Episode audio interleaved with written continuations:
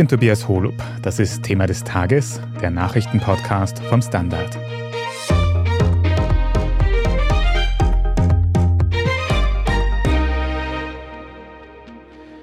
Über Nordamerika wurden in den letzten Tagen gleich drei unidentifizierte Flugobjekte entdeckt und allesamt von Kampfjets zerstört. Ganz ähnlich sind die US-Behörden ja schon mit einem jener chinesischen Spionageballons umgegangen, die seit kurzem auf der ganzen Welt auftauchen. Bei den aktuellen Sichtungen will das Pentagon aber bewusst nicht von einem Ballon sprechen. Handelt es sich bei diesen Flugkörpern also um UFOs? Wir schauen uns heute genauer an, was man über die Sichtungen in Nordamerika weiß und ob es ähnliches auch in Österreich gegeben hat. Wir sprechen über Ähnlichkeiten und Unterschiede zu Spionageballons aus China und wir schauen uns an, ob die Wissenschaft bald mit Besuch aus dem Weltall rechnet. Bianca Blei, du hast für den Standard die Außenpolitik im Blick und da erreichen uns aus Nordamerika in den letzten Tagen gleich mehrere Berichte über Abschüsse von unidentifizierten Flugobjekten. Um was könnte es sich denn da handeln? Kommt jetzt die große UFO-Invasion auf uns zu? Also wenn man sich einfach darauf besinnt, dass UFOs unbekannte Flugobjekte sind, dann scheint es tatsächlich so. Zumindest sind sich die Fachleute in den USA und in Kanada nicht ganz sicher, was sie da eigentlich vom Himmel geholt haben am Wochenende. Ein Flugkörper soll etwa achteckig gewesen sein, mit Fäden, die heruntergebaumelt sind. Ein anderer war offenbar zylindrisch und auch über den Antrieb ist man sich unsicher. Der Chef des nordamerikanischen Luftverteidigungskommandos NORAD, ein Zusammenschluss aus kanadischen und US-Behörden, hat bei einer Pressekonferenz am Sonntag gesagt, dass er nicht genau wisse, wie die Dinge eigentlich in der Luft geblieben sind. Seiner Meinung nach könnte es ein gasförmiger Ballon gewesen sein, der unter der Hülle das Ding irgendwie in der Höhe gehalten hat oder auch eine Art Antriebssystem. Aber wissen tut's offenbar niemand. Sie waren aber allesamt definitiv kleiner als der chinesische Ballon, den die Vereinigten Staaten vor kurzem abgeschossen haben. Der war ja angeblich so groß wie drei Autobusse. Mhm. Über diesen Spionageballon können wir gleich noch ein bisschen mehr reden. Aber auch diese unidentifizierten Flugobjekte hast du gesagt, dass die vom Himmel geholt worden sind. Warum das und wie genau? Und es ist diesmal um einiges schneller gegangen, auch noch als beim mutmaßlichen Spionageballon. Das liegt zum einen daran, dass die drei Objekte viel niedriger unterwegs waren. Der chinesische Ballon ist auf einer Höhe von mehr als 18.000 Metern geflogen und dort ist er niemanden in die Quere gekommen. Die jetzigen Flugkörper hätten aber den zivilen Luftverkehr stören können. Betonung auf können, sie waren offenbar noch keine Gefahr. Aber sie waren anders als der Ballon recht schnell über dünn besiedeltem Gebiet oder Wasser das hat es auch nicht so gefährlich gemacht, dass man sie abschießen kann, weil Menschen durch herabfallende Teile nicht so leicht verletzt worden wären. Zwei Flugobjekte haben sich ja ganz im Norden des Kontinents befunden, also über Alaska und dem Yukon. Das dritte hat sich über dem Lake Huron im US-kanadischen Grenzgebiet befunden. Alle drei sind mit Raketen von Kampfjets vom Himmel geholt worden, weil einfache Schüsse auf die Objekte keine Wirkung gezeigt haben, heißt es von den Verantwortlichen. Also dann scheinend auch vorher schon mal irgendwer probiert, ob man von unten drauf schießen kann. Aber Bianca, wenn diese Flugobjekte jetzt vom Himmel geholt worden sind und dann quasi abgestürzt sind, in Trümmern am Boden liegen, könnte man da dann nicht zumindest nachschauen und herausfinden, um was es sich bei diesen Teilen gehandelt hat?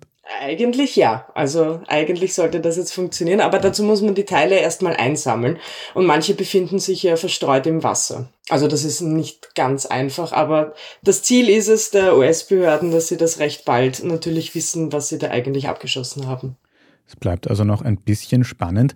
Jetzt hast du aber schon öfters diese chinesischen Spionageballons erwähnt, über die wir in den letzten Wochen berichtet haben. Da ist eben auch einer über den USA aufgetaucht. Man hat lange nicht gewusst, was man machen soll und hat ihn dann schlussendlich eben auch abgeschossen, wie du gesagt hast. Ist es denn dann bei den ganz aktuellen Sichtungen wirklich so unrealistisch, dass es sich wirklich um irgendeine Spionagegerätschaft aus China oder einem anderen Land handeln könnte? Ja, dass es sich ums gleiche Modell handelt wie beim chinesischen Ballon vor kurzem, das ist ziemlich ausgeschlossen, weil der war ja riesengroß, mit freiem Auge erkennbar und die US-Behörden haben sich da auch eigentlich nicht wirklich zurückgehalten und sie sind sehr offensiv mit den Informationen an die Öffentlichkeit gegangen. Also da wussten sie ja auch sehr schnell öffentlichkeitswirksam, dass der aus China stammt, dass der Spionagetätigkeiten wahrscheinlich aufnimmt. Aber es kann natürlich sein, so wie du gesagt hast, dass die Flugobjekte zu Spionageeinheiten anderer Nationen gehören. Eine Theorie, die da gerade kursiert, ist, dass China oder Russland diese Flugkörper geschickt haben könnten, um zu prüfen, wie schnell die USA und Kanada auf so etwas reagieren. Also quasi, dass sie testen, wie lange dauert es, dass solche Flugobjekte identifiziert werden und wie schnell sie dann auch vom Himmel geholt werden können. Von diesem chinesischen Spionageballon hast du jetzt schon ein paar Mal gesagt, dass der anscheinend riesig groß war. Das war mir bis jetzt noch gar nicht so bewusst. Ist dann nicht erst recht diese ganze Aktion mit diesem Spionageballon unglaublich auffällig und eigentlich nicht besonders sinnvoll, um eben die USA auszuspionieren aus chinesischer Sicht? Spionageballons gibt es in der Geschichte ja schon lange. Viele haben sich aber tatsächlich gefragt, warum China da so auffällig agieren sollte. Offiziell heißt es aus Peking aber noch immer, dass es sich da ja um gar keinen Spionageballon gehandelt hat, sondern um einen Forschungsballon und die USA mit ihrem Abschuss da vollkommen überreagiert haben. Aber solche Spionageballons haben gewisse Vorteile. Also auch wenn sie riesig sind, sie können etwa länger über einem Gebiet bleiben und so auch länger Daten sammeln. Ein Satellit ist zwar quasi unsichtbar, kreist aber in seiner Laufbahn und liefert immer nur kurze Momentaufnahmen. Es gibt auch US-Programme, die sich mit Spionageballons beschäftigen. So läuft etwa eines, bei dem mittels Ballon so ganz kleine Sensoren über einem Gebiet abgeworfen werden können, die dann Funksprüche oder Telefonate abhören. Und auch im Irak und in Afghanistan haben die Vereinigten Staaten schon Spionageballons eingesetzt, die ziemlich auffällig, aber offenbar effektiv gewesen sind. Mhm. Was jetzt dagegen spricht, dass dieses aktuelle unbekannte Flugobjekt tatsächlich ein Spionageballon oder etwas anderes aus China ist, ist, dass ja parallel dazu aus China auch Medienberichte kommen, dass dort ebenfalls ein unidentifiziertes Flugobjekt gesichtet worden ist. Was hat es jetzt damit auf sich? Genau, also China hat sich da auch recht rasch gemeldet und haben selbst einen gesichtet. Aber Berichte aus China sind natürlich immer stark von der chinesischen Führung gesteuert. In den chinesischen Online-Netzwerken hypt das Thema auf jeden Fall ziemlich und offenbar soll das unbekannte Flugobjekt heute noch an der Ostküste abgeschossen werden. Worum es sich handelt, ist aber eben nicht bekannt. Das Außenministerium in Peking ist aber heute in der Causa Spionageballon über den USA auch nochmal an die Öffentlichkeit getreten und hat den USA vorgeworfen, dass sie seit Jänner 2022 auch schon mindestens zehn Ballons in den chinesischen Luftraum geschickt haben. Also Beweise sind keine vorgelegt worden, aber offenbar beginnt da jetzt so ein, aber ihr habt auch Ballons und wir schicken nur Ballons, weil ihr auch Ballons schickt, Thema. unabhängig davon, wo die jetzt herkommen, ist schon ein bisschen auffällig, dass es auf jeden Fall so quasi statistisch gerade sehr viele Sichtungen von Flugobjekten gibt, oder? Also auf der einen Seite eben Spionageballons, auf der anderen Seite aber eben auch diese unidentifizierbaren Flugobjekte. Warum werden da gerade jetzt so viele entdeckt? Das liegt sicher daran, dass die nordamerikanische Luftraumüberwachung hochgefahren worden ist. Seit dem chinesischen Ballon hat man in den USA die Radargeräte noch einmal optimiert und sucht speziell nach solchen Flugobjekten, die dann auch rascher vom Himmel geholt werden, wie es aus der US-Regierung heißt. Im letzten Monat haben die Behörden der Vereinigten Staaten aber ganz unabhängig vom Spionageballon einen Bericht vorgelegt, dass mehr als 500 Sichtungen von unbekannten Flugobjekten bei ihnen auffliegen. Etwa mehr als 200 konnten aber schon geklärt werden und das waren dann etwa Ballone oder Drohnen, aber auch Vögel oder Plastiksackerl waren dabei ob Plastiksackerl, Vogel oder Spionageballon. Es bleibt noch ein bisschen spannend. Wir hoffen eben auf genauere Analysen von diesen Objekten, die da in den USA abgeschossen worden sind. Fürs Erste aber schon mal vielen Dank dir für diese Analyse, Bianca Blei. Danke dir. Herr Brigadier Gerfried Bromberger, Sie beobachten für das österreichische Bundesheer den österreichischen Luftraum. Und da stelle ich mir zuerst einmal die Frage, wie läuft denn so eine Luftraumüberwachung, die eigentlich solche unidentifizierten Objekte erfassen sollte, überhaupt ab? Wie muss man sich das vorstellen? Die österreichischen Luftstreitkräfte als Teil des österreichischen Bundesheeres betreiben ja die aktive und passive Luftraumüberwachung. Einerseits, ich möchte mit der passiven beginnen, mit dem Führungs- und Informationssystem Goldhaube, das ja in den 80er Jahren etabliert wurde. Und mit diesem System Goldhaube überwachen wir den österreichischen Luftraum weit über unsere Grenzen hinaus. Das heißt, weit über 30 Kilometer Höhe sehen wir, und das auf einer 24-Stunden-Basis, alles, was in und um Österreich herum passiert. Das heißt, ein Einflug eines möglichen Flugobjekts, wie es momentan die Tage berichtet wird, ist aus militärischer Sicht eher sehr unwahrscheinlich. Der zweite Teil ist natürlich die aktive Luftraumüberwachung. Die stellen wir derzeit mit dem Eurofighter dar. Und beispielsweise, wenn ein Luftfahrzeug sich nicht am Funk meldet, dann wird die österreichische Lufthoheit entsprechend verletzt und wir lösen einen Alarmstart aus und steigen dann auf, um das entsprechende Flugobjekt zu identifizieren oder sonstige Folgemaßnahmen einzuleiten. Jetzt hat es ja in den letzten Wochen anscheinend sehr viel Aktivität gegeben in den Lufträumen auf der ganzen Welt. Aus den USA haben wir von einem, soweit wir wissen, chinesischen Spionageballon gehört. Von denen sollen dann auf der ganzen Welt noch viele weitere entdeckt worden sein. Und jetzt eben mehrere unidentifizierte Flugobjekte über den USA. Wie schaut das denn in Österreich aus? Hat es da auch irgendwelche Flugobjekte gegeben, die eigentlich nicht im österreichischen Luftraum sein sollten? Wir hatten vor vielen, vielen Jahren ein besonderes das auch ein Ballon war. Das war ein Kunstprojekt am oberösterreichischen Flughafen Linz-Hörsching, wo offensichtlich ein Kunststudent damals einen Ballon dort zur Ausstellung brachte und eine Art Performance machen wollte. Nur offensichtlich die Physik etwas außer Acht lassen mit der Sonneneinstrahlung, dass sich natürlich entsprechend das Gasvolumen ausdehnt und dadurch der Ballonenauftrieb erhält ist dann dieser Kunststudent entsprechend abgesprungen und dieser Ballon hatte so viel Auftrieb, dass er in sehr große Höhen aufgestiegen ist und eine tatsächliche Bedrohung für den Flugverkehr darstellte.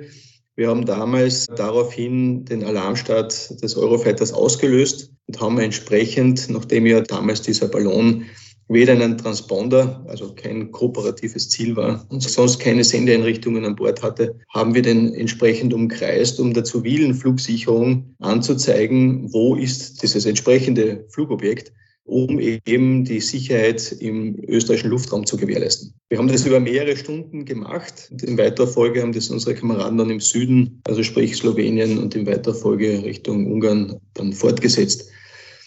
Wir haben natürlich verschiedene Handlungsoptionen damals auch beurteilt, aber das Umkreisen des Ballons, um es der zivilen Flugsicherung anzuzeigen, war uns die sicherste Variante, weil man darf nicht vergessen, Österreich ist relativ dicht besiedelt, im Gegensatz zu dem Nordwesten der USA oder im Gegensatz zu Kanada.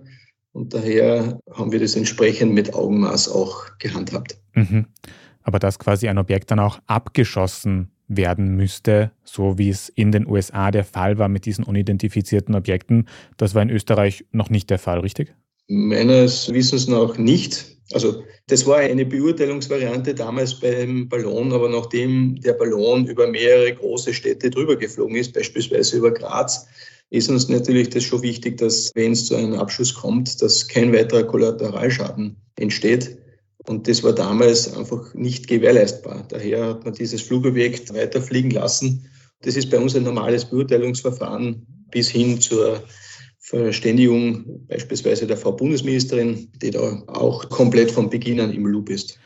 Und habe ich das auch ganz sicher richtig verstanden, dass es quasi in Österreich eben noch keine Sichtungen von Objekten gegeben hat, die sich die Luftraumüberwachung einfach komplett nicht erklären konnte, so wie es ja doch in den USA jetzt aktuell suggeriert wird? Nein, bis dato nicht. Wir haben immer wieder Anschreiben von mehreren besorgten Bürgern, aber wir haben eindeutig nachweisen können, dass das keine entsprechenden Flugobjekte waren, dass da keine Chemtrails oder was auch immer produziert werden, das sind normale Kondensstreifen, die sich aufgrund der warmen Abluft des Triebwerks bilden in entsprechenden Luftschichten, wenn entsprechende Feuchtigkeitsrahmenbedingungen herrschen. Das ist aber ein normales physikalisches Phänomen und ist, ich sage, bei schönem Wetter auch am blauen Himmel entsprechend zu beobachten. Also ist keine Besonderheit. Wir überwachen über 24 Stunden den österreichischen Luftraum. Wir haben mehrere Millionen Überflüge im Jahr und dort wird jeder einzelne Überflug entsprechend überwacht. Und wie gesagt, das sind Identifizierungsoffiziere, Unteroffiziere sind dort am Werk, beziehungsweise auch, da gibt es eine klare Ablaufregelung, wie das ganze Prozedere dann abläuft. Also um den österreichischen Luftraum müssen wir uns aktuell auf jeden Fall einmal keine Sorgen machen. Vielen Dank für diesen Einblick, Herr Brigadier Bromberger. Danke sehr. Ja, es gibt schon einige Anhaltspunkte dafür, dass es sich bei diesen unidentifizierten Flugobjekten in Nordamerika nicht um Außerirdische handelt. Um ganz sicher zu gehen, werden wir nach einer kurzen Werbepause aber noch mit unserer Wissenschaftsredaktion darüber reden, ob das auch wirklich ganz sicher ist. Wir sind gleich zurück. Ich bin die Franziska. Ich bin der Martin. Und wir wollen besser leben. Lohnt sich 10.000 Schritte zu gehen jeden Tag? Ist das Großraumbüro wirklich so schlecht wie sein Ruf? Spoiler, ja. Bringt's was, Intervall zu fassen? Wir fragen die, die es wirklich wissen und probieren es auch gleich selber aus. Bei Besser Leben, jeden Donnerstag eine neue Folge. David Rennert, du beschäftigst dich in der Standard Wissenschaftsredaktion unter vielem anderen damit, was eben so im Weltraum passiert und was aus dem Weltraum möglicherweise zu uns kommen könnte. Und jetzt steht ja doch bei einigen Menschen sicher die Überlegung im Raum, wir haben gehört, es gibt zumindest in den USA einige unidentifizierte Flugobjekte. Was könnte das denn noch sein? Und dazu mal meine erste Frage. Wie kann es denn eigentlich in so modernen Zeiten wie denen, in denen wir leben, mit Weltraumteleskopen und sehr modernen Sensoren überhaupt passieren, dass ein Flugobjekt einfach nicht identifiziert werden kann? Also das kann unterschiedliche Ursachen haben. Speziell im Bereich der irdischen Militärtechnologien gibt es ja ganz viele Entwicklungen, die genau darauf abzielen, auf den Versuch, unsichtbar zu sein. Das betrifft vor allem die Ortung mittels Radar und da gibt es einige Techniken, die diese Ortung deutlich erschweren. Da geht es zum Beispiel um die Form von einem Flugobjekt und das Material, aus dem es gebaut ist. Wenn man da die Radarortung erschweren oder stören will, gibt es da einige Tricks und viele Entwicklungen schon lange. Und zusätzlich kommt auch oft eine Infrarottarnung zum Einsatz, die die Wärmestrahlung, die jedes Flugobjekt, wie wir es kennen, aussendet, die das irgendwie reduziert und damit für Sensoren schwerer erkennbar macht, schwerer sichtbar macht. Bei diesen aktuellen Fällen jetzt in den USA und in Kanada kommt natürlich auch dazu, dass das sehr große Länder sind mit enormen Lufträumen und diese gesamten Lufträume dauerhaft immer gleich zu überwachen, sozusagen, ist natürlich auch eine riesige Herausforderung. Und die machen sich unterschiedliche Player offenkundig zunutze. Es gibt also einige irdische Möglichkeiten, wie man Flugobjekte verstecken kann vor Radargeräten. Aber jetzt muss ich dich trotzdem nochmal über das Irdische hinaus fragen. Wie hoch ist denn aus Sicht der Wissenschaft generell die Wahrscheinlichkeit, dass jemals irgendwie so ein UFO mit Aliens auf der Erde auftauchen könnte? Ja, diese Frage lässt sich leider nicht seriös beantworten, wie hoch jetzt die Wahrscheinlichkeit ist, weil es zu viele Faktoren gibt, die unbekannt sind, um eine seriöse Rechnung zu machen. Versuche gibt es schon. Man muss es vielleicht umdrehen. Also mit Sicherheit kann man eigentlich nur sagen, es ist nicht völlig ausgeschlossen, dass so etwas passieren könnte ist es wahrscheinlich, nicht unbedingt deshalb, aber ausgeschlossen ist es auch nicht. Es gibt jedenfalls jede Menge seriöse Forschung, die sich mit diesem Thema beschäftigt, die sich auch tatsächlich mit der Suche nach intelligenten und technologisch fortgeschrittenen außerirdischen Zivilisationen beschäftigt. Ob diese, wenn es sie gäbe, auch uns besuchen wollen würden, das weiß ich natürlich nicht. Und vielleicht eine blöde Frage, die ich mir so ein bisschen stelle. Man hört ja jetzt dann wieder so Geschichten von fliegenden Untertassen. Wenn jetzt tatsächlich fremde Lebewesen auf die Erde kommen wollen würden. Ist das denn irgendwie nachvollziehbar oder realistisch, dass das wirklich mit so einer runden Untertasse passieren sollte oder wie könnte das wirklich ausschauen? Ja, auch da sind wir natürlich im Bereich Spekulation, aber der sehr interessanten Spekulation. In Wirklichkeit haben wir keine Ahnung, wie sowas aussehen könnte. Denn wir kennen ja nur die Technologien, die wir selber besitzen, die wir selber entwickelt haben, die wir uns selber vorstellen können. Und diese Technologien sind eigentlich alle nicht in der Lage, uns lebend in ein anderes Sternsystem zu befördern. Insofern wäre es jetzt nicht nur eine hochinteressante, auch aus Wissenschaftssicht hochinteressante Überraschung, wenn uns jemand besucht, sondern es wäre genauso interessant, wie sie uns überhaupt besuchen könnten. Du hast es gerade schon angesprochen. Wie gut ist denn eigentlich unser Wissensstand zum Thema UFOs? Es gibt ja doch eben öfter Sichtungen, die Menschen melden, wo sie glauben, dass sie UFOs sehen. Ist das alles so eine große Verschwörungstheorie oder gibt es wirklich seriöse Forschung, wie du angesprochen hast? Es gibt da auch jede Menge seriöse Forschung. Historisch gesehen ist es schon so, dass das Thema sehr lange von offizieller Seite nicht kommentiert wurde, weder jetzt von militärischer Seite, die sich dafür immer schon interessiert hat, noch aus Wissenschaftssicht, weil das irgendwie ein bisschen eben verpönt war als unwissenschaftlich und unseriös. Und das hat natürlich gerade dazu beigetragen, dass solche Theorien und Verschwörungsmythen richtig aufgeblüht sind. Aber man kann schon sagen, in den letzten Jahren sehen wir wirklich einen Wandel im Umgang mit dem Thema UFOs vor allem ausgehend aus den USA. Dort haben die Geheimdienste offen gesagt vor einigen Jahren, äh, dass es immer wieder unerklärliche Sichtungen gibt. Und es wurden auch mehrere Geheimdienstberichte veröffentlicht, die sich mit diesen Sichtungen befassen.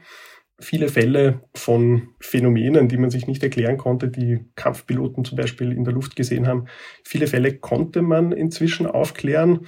Da handelt es sich dann oft um Müll, den es da in der Atmosphäre herumweht oder um optische Täuschungen tatsächlich, die eigentlich ganz profane Erklärungen hatten. Aber auch immer wieder geht es um Spionagetechnik anderer Staaten. Und ähm, viele dieser Sachen sind auch noch ungeklärt, wobei natürlich auch das amerikanische Militär und das Verteidigungsministerium nur eine strenge Auswahl überhaupt veröffentlicht. Da ist noch sehr viel sicherlich unter Verschluss. Aber in den USA nicht nur das Verteidigungsministerium, sondern auch die Weltraumbehörde NASA hat eigentlich vor kurzem eine eigene Abteilung gegründet, ein Forschungsprojekt gestartet, das sich mit UFO-Forschung beschäftigt. Und die wollen alle ihre Ergebnisse wie immer der Öffentlichkeit völlig zugänglich machen. Habe ich das jetzt richtig verstanden, dass es in den USA eine UFO-Behörde gibt? Ja, man könnte es so nennen, ja. Also im Pentagon, im US-Verteidigungsministerium wurde im Vorjahr offiziell eine Unterbehörde eingerichtet, die heißt All Domain Anomaly Resolution Office. Und die soll sich eigentlich mit allen sicherheitsrelevanten, aber bis dato unerklärlichen Phänomenen beschäftigen, sowohl wenn sie im Luftraum auftauchen, wie jetzt zum Beispiel UFOs, oder im Weltraum, aber auch in den Ozeanen der Welt. Und wie ist das hier in Europa, in Österreich?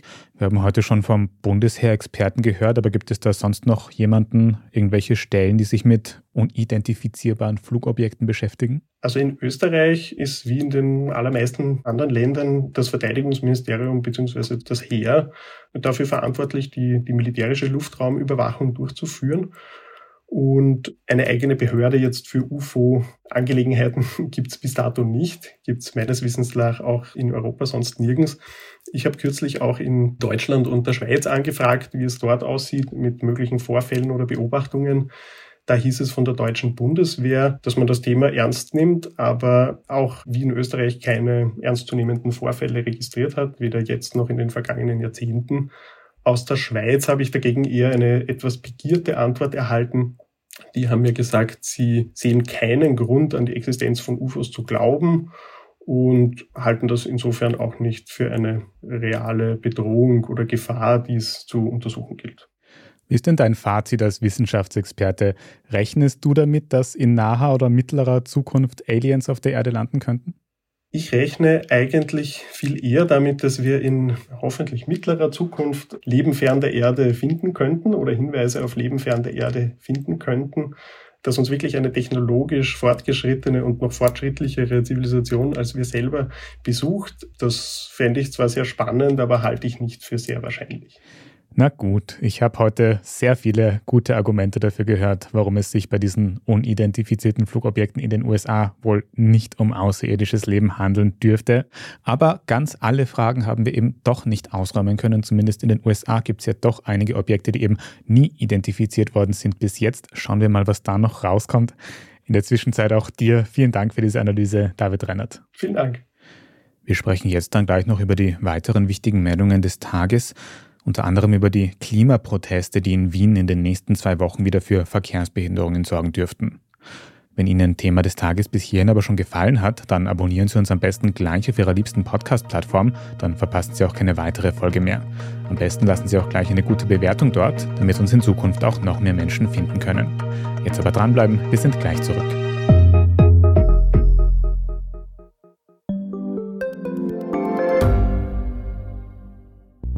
Schaffen wir es noch, die Erderhitzung zu stoppen?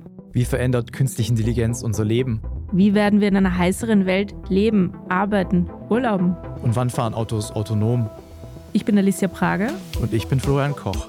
Um solche und viele weitere Fragen geht es im Podcast Edition Zukunft und Edition Zukunft Klimafragen. Wir sprechen mit Expertinnen und Experten und diskutieren Lösungen für die Welt von morgen. Jeden Freitag gibt es eine neue Folge.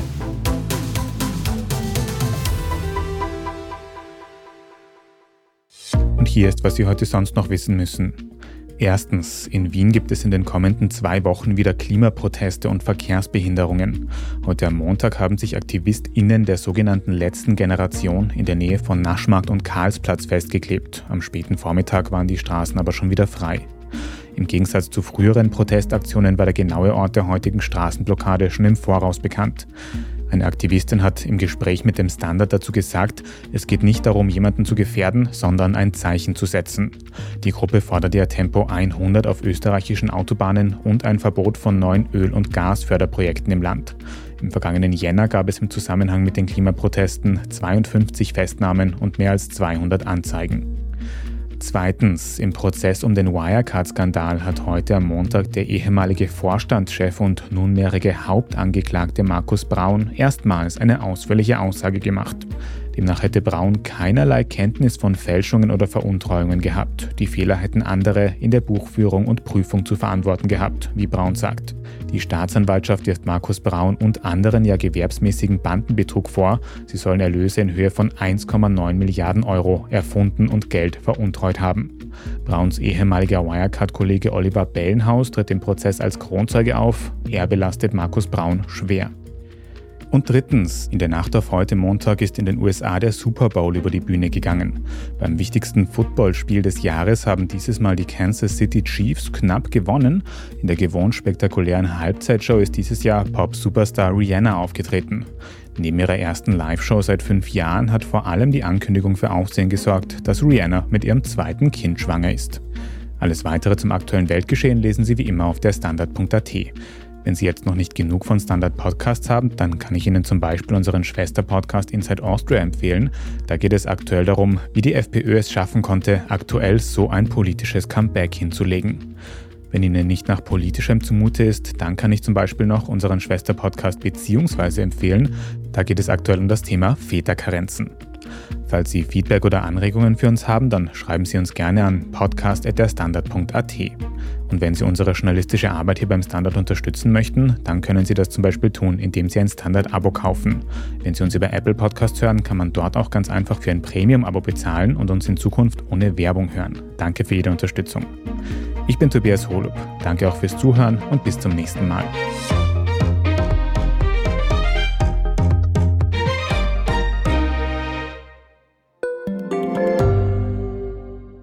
Frisst die Inflation mein Erspartes auf? Soll ich mein Geld in Aktien stecken? Und wie funktionieren eigentlich Kryptowährungen?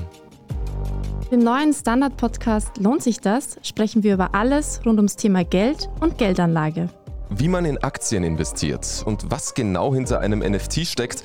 Im Gespräch mit ExpertInnen gehen wir jede Woche diesen und vielen weiteren Fragen auf den Grund. Lohnt sich das? Der Standard-Podcast über Geld findet ihr auf der Standard.at und überall, wo es Podcasts gibt.